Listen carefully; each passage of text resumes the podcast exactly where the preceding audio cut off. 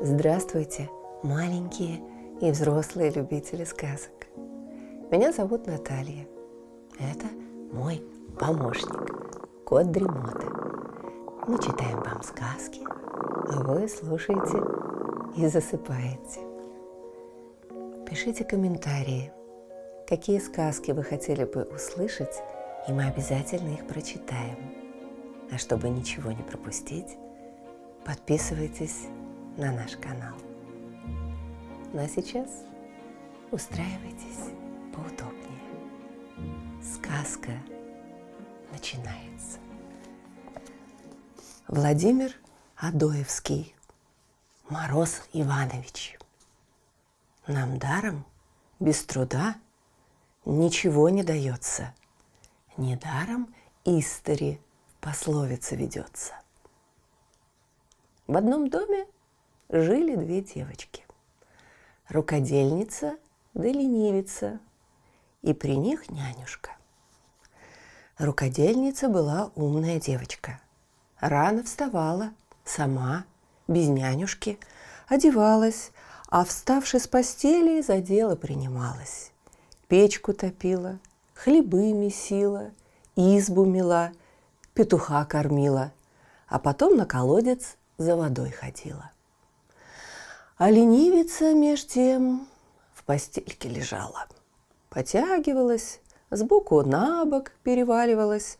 Уж разве наскучит лежать? Так скажет спросонья, «Нянюшка, надень мне чулочки».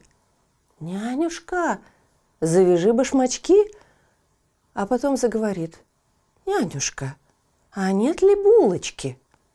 Встанет, попрыгает, да и сядет к окошку мух считать.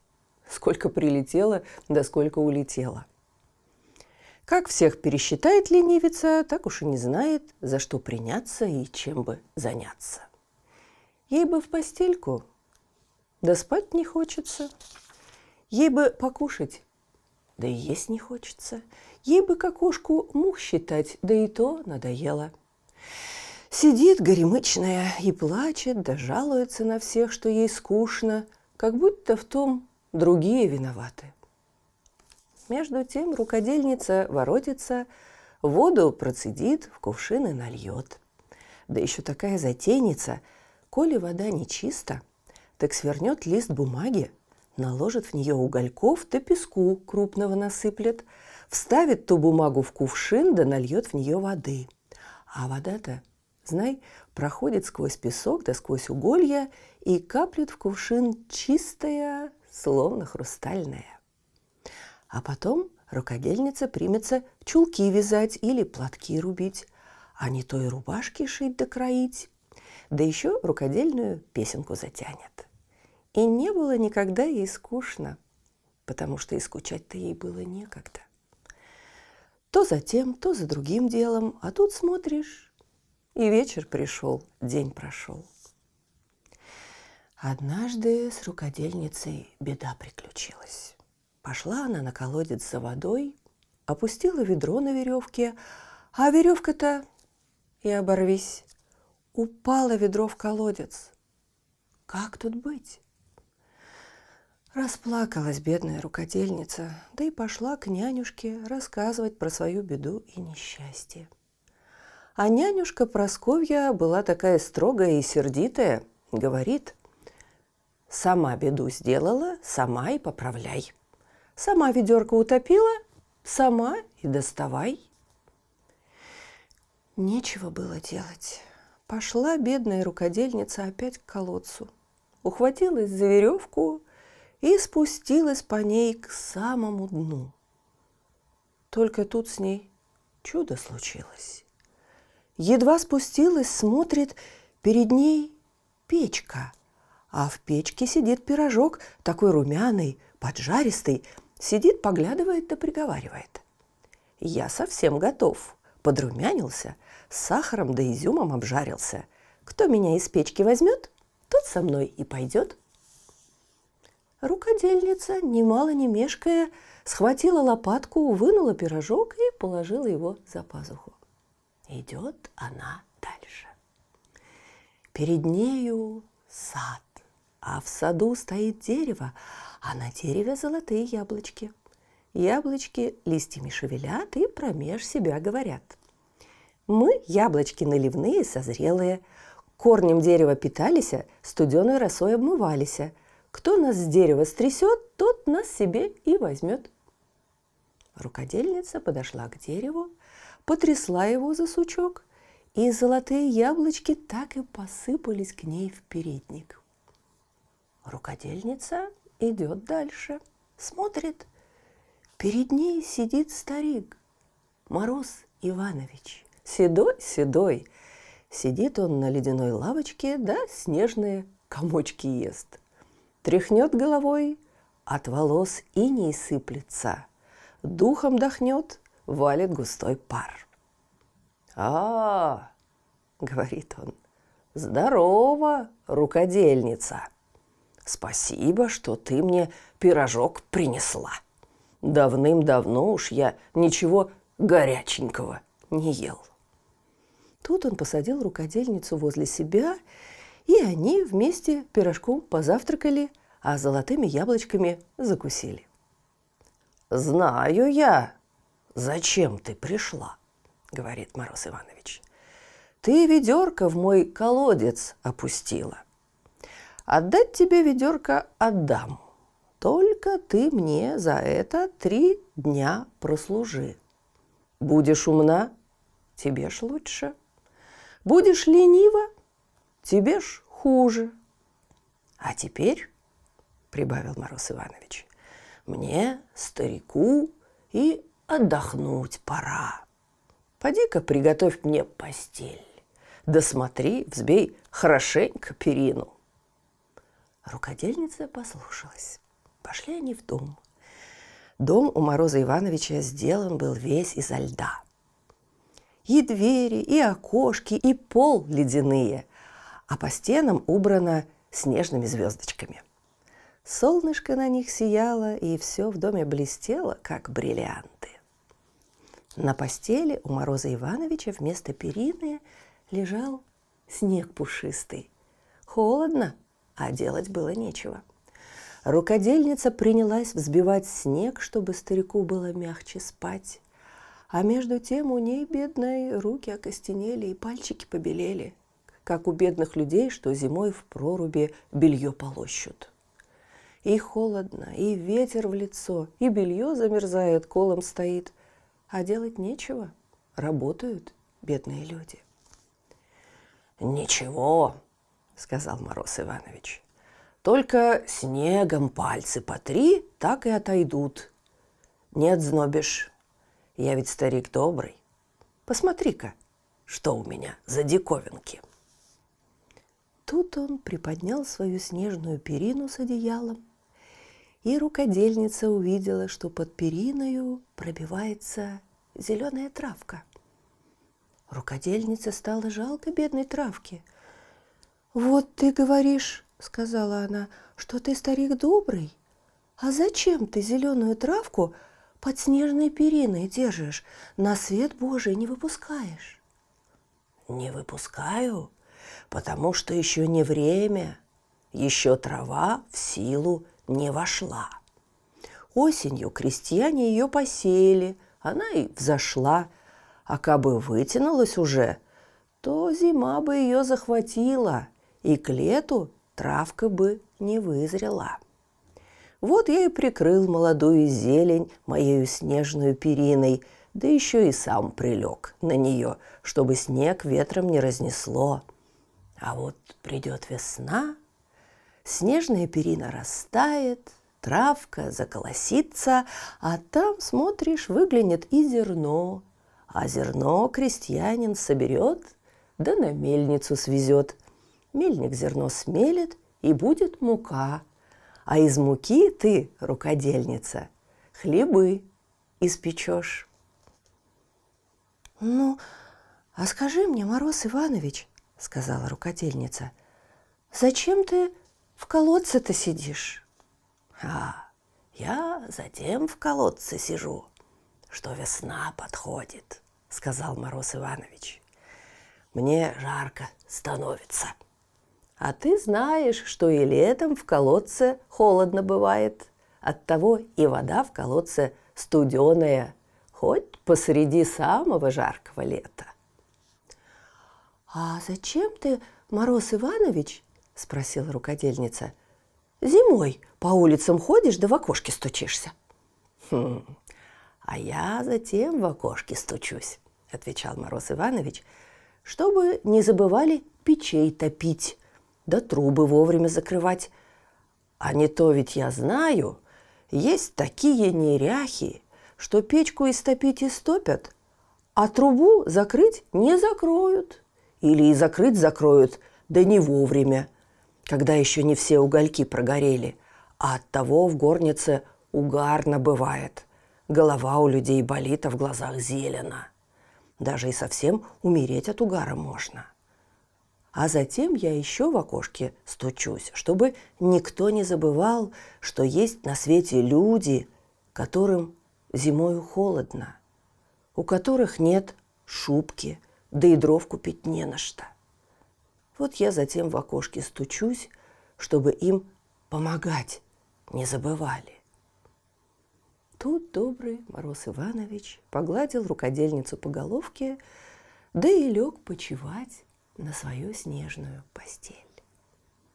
Рукодельница меж тем все в доме прибрала.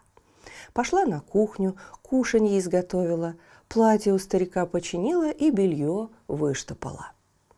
Старичок проснулся. Был всем очень доволен и поблагодарил рукодельницу. Потом сели они обедать. Обед был прекрасный. И особенно хорошо было мороженое, которое старик сам изготовил. Так прожила рукодельница у Мороза Ивановича целых три дня. На третий день Мороз Иванович сказал рукодельнице, «Спасибо тебе, Умная ты девочка. Хорошо ты меня, старика, утешила. И я у тебя в долгу не останусь. Ты знаешь, люди за рукоделье деньги получают. Так вот тебе ведерко. А в ведерко я всыпал целую горсть серебряных пятачков. Да сверх того, вот тебе на память бриллиантик. Косыночку закалывать. Рукодельница поблагодарила, приколола бриллиантик, взяла ведерко, пошла опять к колодцу, ухватилась за веревку и вышла на свет Божий. Только что она стала подходить к дому, как петух, которого она всегда кормила.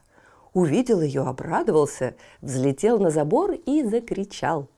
«Кукареку! Кукарейки! У рукодельницы в ведерке пятаки!» Когда рукодельница пришла домой и рассказала все, что с ней было, нянюшка очень удивилась, а потом промолвила. «Вот, видишь ты, ленивица, что люди за рукоделье получают? Поди-ка к старичку, да послужи ему, поработай. В комнате у него прибирай, на кухне готовь, платье чини, да белье штопай. Так и ты горсть пятаков заработаешь, и оно будет кстати». У нас к празднику мало денег. Ленивице очень не по вкусу было идти к старику работать. Но пятачки ей получить хотелось. И бриллиантовую булавочку тоже. Вот, по примеру рукодельницы, ленивица пошла к колодцу, схватилась за веревку, да бух, прямо ко дну. Смотрит, перед ней печка, а в печке сидит пирожок такой румяный, поджаристый, сидит, поглядывает да приговаривает. Я совсем готов, подрумянился, сахаром да изюмом обжарился. Кто меня возьмет, тот со мной и пойдет.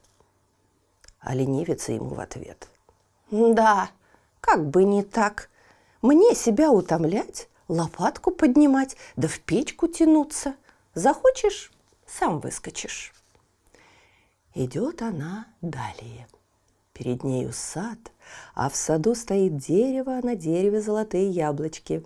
Яблочки листьями шевелят, да промеж себя говорят. Мы яблочки наливные, созрелые, корнем дерева питались, студеной росой обмывались. Кто нас с дерева стрясет, тот нас себе и возьмет. «Да, как бы не так», – отвечала ленивица. «Мне себя утомлять, ручки подымать, да за сучьи тянуть. Успею набрать, как сами нападают».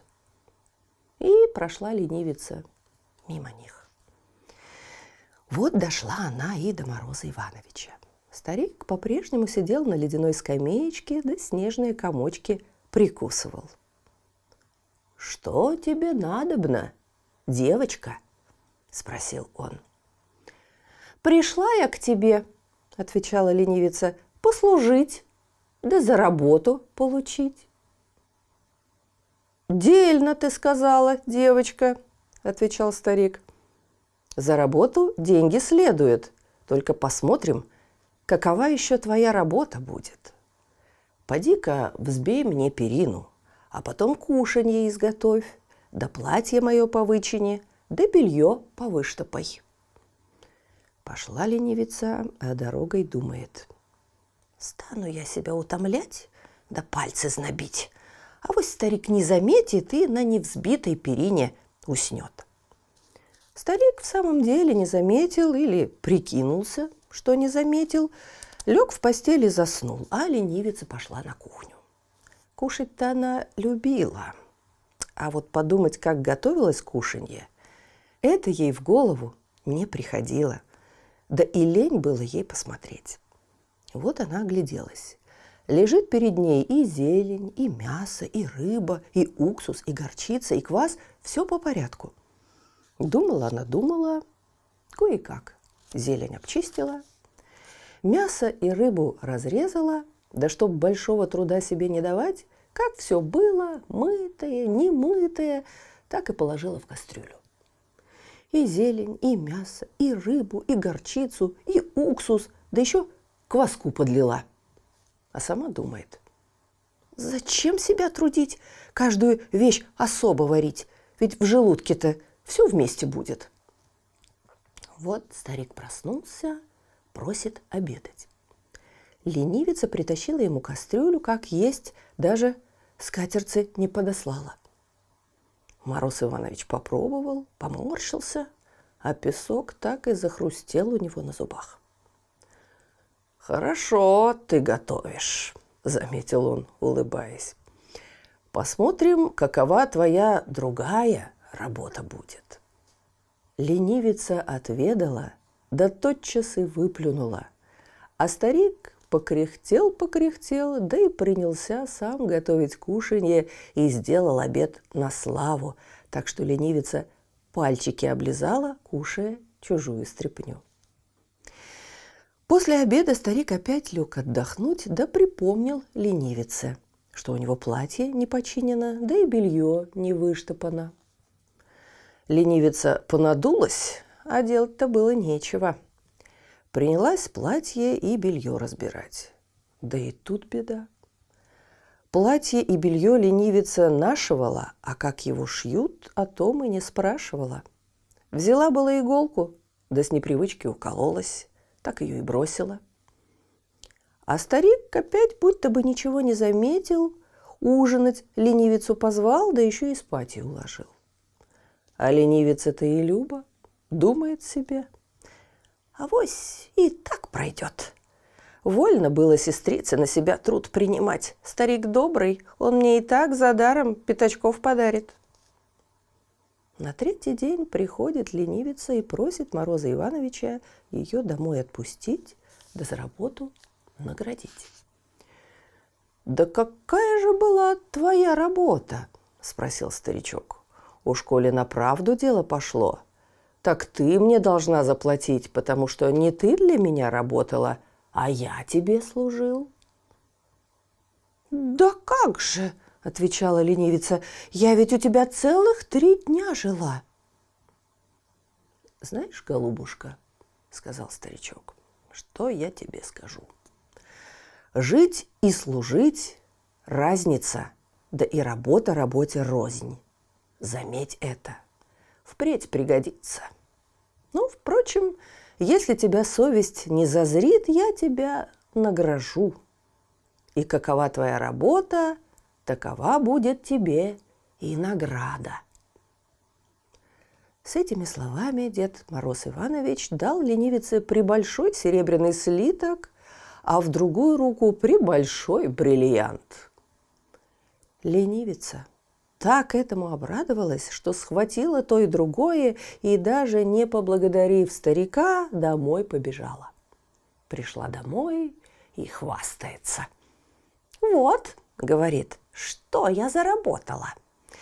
«Не сестре чита, не горстку пятачков, да не маленький бриллиантик, а целый слиток серебряный. Вишь, какой тяжелый, да и бриллиант-то чуть не с кулак. Уж на это можно к празднику обнову купить. Не успела она договорить, как серебряный слиток растаял и полился на пол. Он был не что иное, как ртуть, которая застыла от сильного холода – в то же время начал таять и бриллиант. А петух вскочил на забор и громко закричал. «Кукареку! Кукарекулька! У ленивицы в руках ледяная сосулька!» А вы, дедушки, думайте и гадайте, что здесь правда, что неправда, что сказано впрямь, что стороною – что шутки ради, а что в наставление. Слышите, а кот Дремота запел свою колыбельную песенку. Это значит, что пора засыпать. Мы обязательно встретимся снова. Ну а сейчас спокойной ночи.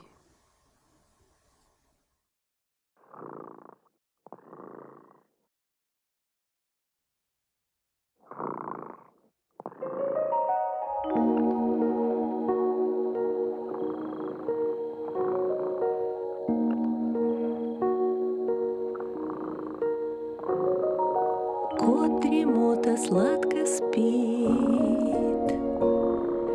Песенку свою урчит.